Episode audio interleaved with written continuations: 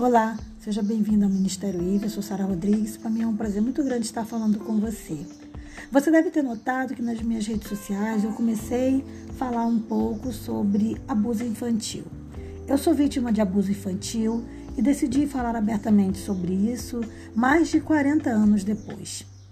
E, por incrível que pareça, isso é mais comum do que você possa imaginar, porque a maioria das pessoas que sofreu abuso infantil levam anos e anos para terem coragem de revelar. Mas eu não vou falar só sobre isso nesse, no nosso espaço do Ministério IF. Fique tranquilo, eu vou continuar fazendo o nosso projeto de tema cristão. Mas de vez em quando você vai me ouvir falar sobre isso, porque eu comecei a escrever o meu livro que vai contar como que foi o abuso que eu sofri. Então é a minha história com um abuso particular, que foi o meu abuso. Cada criança, cada pessoa, cada adulto que passou por isso tem uma história e normalmente uma diferente da outra, mas com algo muito comum. E é sobre isso que eu quero falar nesse podcast. Uma coisa que é muito comum para quem foi vítima de abuso é o medo. Normalmente, uma pessoa que sofreu algum tipo de abuso, ela desenvolve um medo, que pode ser um medo de qualquer coisa. Então, é um medo de ficar sozinho, um medo de pessoas, medo de qualquer coisa. Eu lembro que uma certa vez eu estava num ônibus e de repente o motorista ele tinha um eu, na, na ocasião eu não sabia identificar o que era aquilo. Só depois é que eu fui perceber que ele, na verdade, tinha um problema de dicção, que não era nada demais. Ele, ele falava, era um pouquinho difícil de entender o que ele falava. Mas eu, na época, criança, fiquei completamente aterrorizada, querendo descer do ônibus com um medo assustador. E até hoje sofro agora com síndrome do pânico.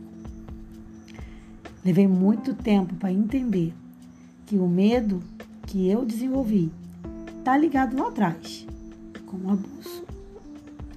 Isso é muito sério, isso é muito grave. Mas espera aí, você falou que hoje você ia falar de tema bíblico? Sim, vou falar, porque a Bíblia ela aconselha a gente a lidar com o medo. E uma das formas de vencer o medo é a gente entender que Deus é o nosso refúgio. Porque a Bíblia diz: Deus é o nosso refúgio, socorro bem presente na tribulação. E aí agora eu não estou falando só para quem sofreu abuso, eu estou falando para todo mundo, porque todos nós temos algum tipo de medo.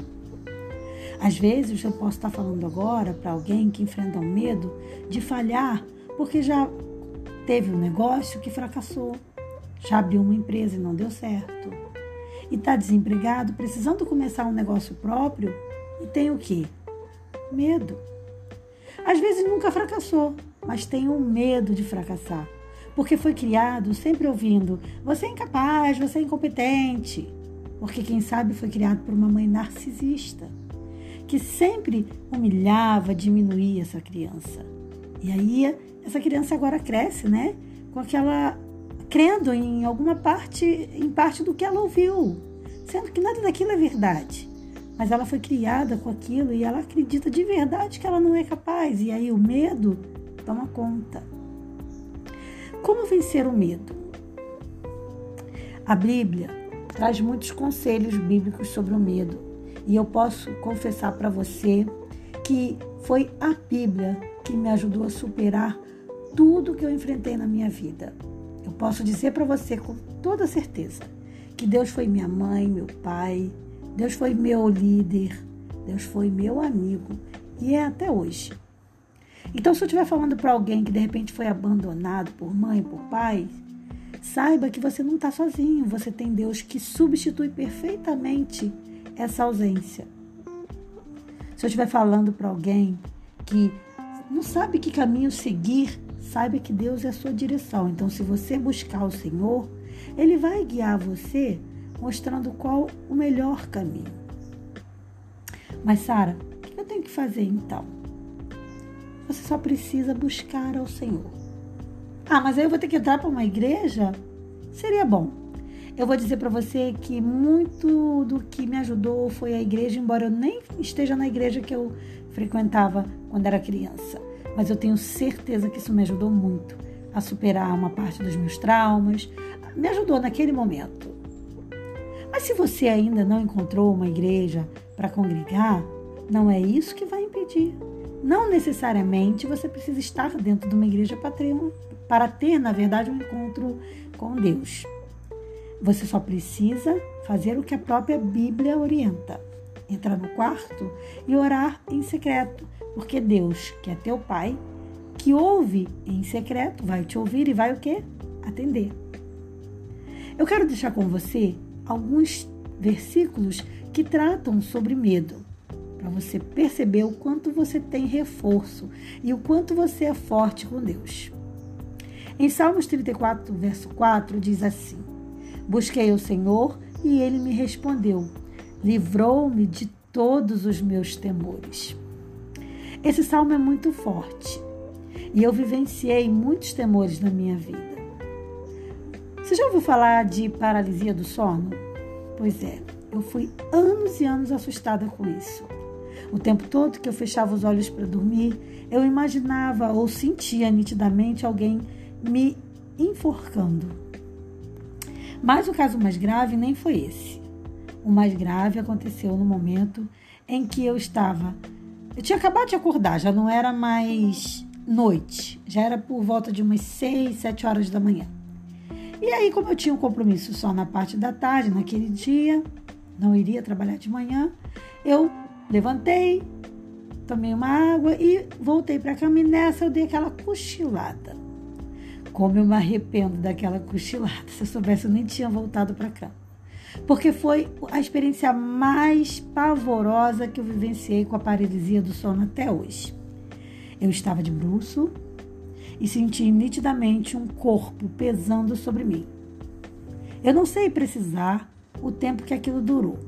Eu só sei dizer que foi uma eternidade para mim. Foi assustador.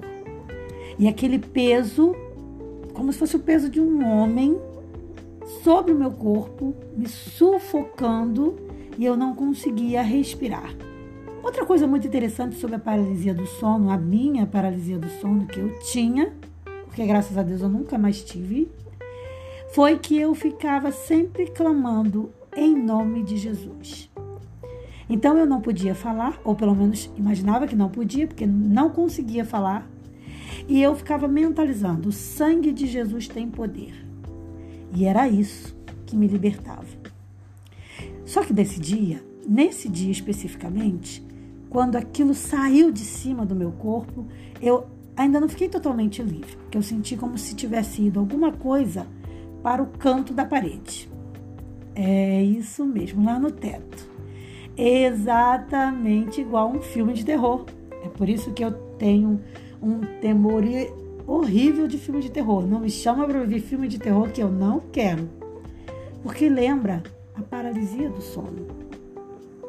Se você me perguntar como foi, o porquê que foi, eu não sei até hoje dizer o que era aquilo. Se era sonho, se era real, se eu estava acordada, se eu estava dormindo. Para mim, foi completamente real. E eu convivi com mais esse medo. Isso pode estar ligado à questão do abuso que eu sofri quando era criança? Sim, pode ser que sim, não sei. A paralisia do sono, eu não sei bem se a ciência explica. Eu estou falando para você o que eu vivenciei. E é óbvio que eu corri para a Bíblia. E foi aí que eu encontrei muitos versículos que me fortaleceram no meu medo. Como, por exemplo, Isaías 41:10 que diz: Por isso não tema, pois estou com você. Não tenha medo, pois eu sou o seu Deus. Eu o fortalecerei o ajudarei e o segurarei com a minha mão direita vitoriosa. Salmo 56, verso 3 diz assim: Mas eu, quando estiver com medo, confiarei em ti. Quem é ti? Deus. Quando você estiver com medo, confie em Deus. Entregue a Deus o seu medo. Entregue a Deus os seus temores.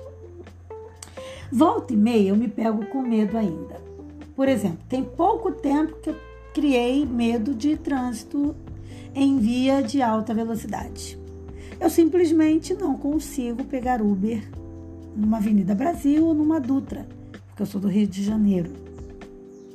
E aí eu tenho que ficar me desdobrando para passear com a minha família, às vezes fazendo Uber e por caminhos que não que não vá pegar essas altas velocidades. Já peguei ônibus para tentar resolver, aqueles ônibus central, e já soltei no meio do caminho com meu marido ali, tadinho. Meu marido é muito compreensivo. Tudo isso por conta do medo. Porque em alguns momentos a gente realmente esquece que a gente tem um ajudador. E é por isso que eu estou fazendo esse podcast para você hoje. Para te lembrar que você tem um ajudador no céu e aqui também com você. Porque quando Jesus estava prestes a subir, ele disse: Vou para o Pai, mas não vos deixarei órfãos. Vou enviar o Consolador. E quem é o Consolador? O Espírito Santo. Então a gente não tem um Deus, a gente não tem dois, a gente tem três que estão totalmente unidos, prontos a nos ajudar: Deus Pai, Deus Filho e Deus Espírito Santo. Então você pode sim dizer, assim como eu digo agora, e também como Paulo disse lá em Hebreus, para quem acredita que foi Paulo que escreveu o livro de Hebreus, porque há controvérsias. Contudo, eu sou daquele grupo que acredita e adoro a leitura de Paulo. Então, Paulo diz uma coisa que é muito verdade e a gente pode afirmar agora.